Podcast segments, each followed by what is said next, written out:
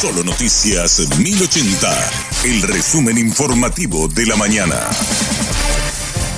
Hola, soy Susana Arevalo y este es el resumen informativo de la mañana. El presidente de Petropar se ratificó en que se reducirán los precios de los combustibles. Tanto las naftas como el diésel y el gas bajarán por lo menos 300 guaraníes el litro. Eddie Jara no especificó montos ni fechas, pero afirmó que será en algún momento dentro de los próximos 98 días y que esos precios reducidos se mantendrán hasta fin de año. El cuándo yo te diría eh, estamos haciendo el esfuerzo que nos pidió el presidente para que esto sea dentro de los primeros 100 días. Ese, es el objetivo. Es que la gente tiene que entender que nosotros nuestra meta es poder lograr esto y poder conseguir esta esta buena noticia dentro de los primeros 100 días. Y el cuánto, qué, qué valor sería esto si lo logramos, y obviamente estamos poniendo todo nuestro esfuerzo para lograrlo, es eh, el mayor número posible.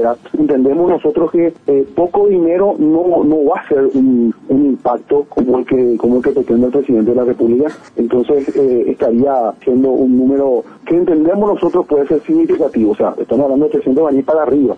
Vamos a tratar de que en todos los productos tengamos estas reducciones, eh, pero así como se están comportando todos los productos, probablemente las natas sean un poco menos, el gasoil más que la nata y, y GLP incluso más, incluso el, gas licuado un poco más incluso que el gasoil. Eso, esas son las tendencias que estamos viendo ahora.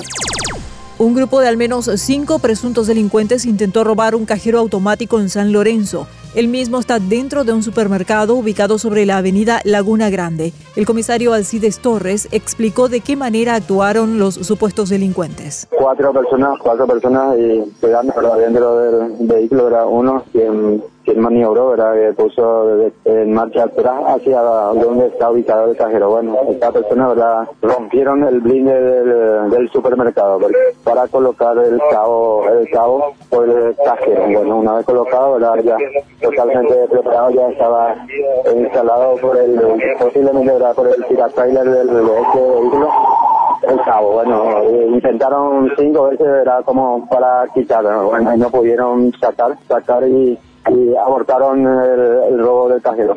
Ninguna estructura del vehículo no se no se quedó en el, lugar. El cabo lo que se quedó en el lugar, el cabo se quedó tipo incrustado por el cajero, ¿verdad? Porque el cajero, ¿verdad? Según manifestación, ¿verdad? De los encargados, ¿verdad? Que tiene buen anclaje, totalmente reforzado.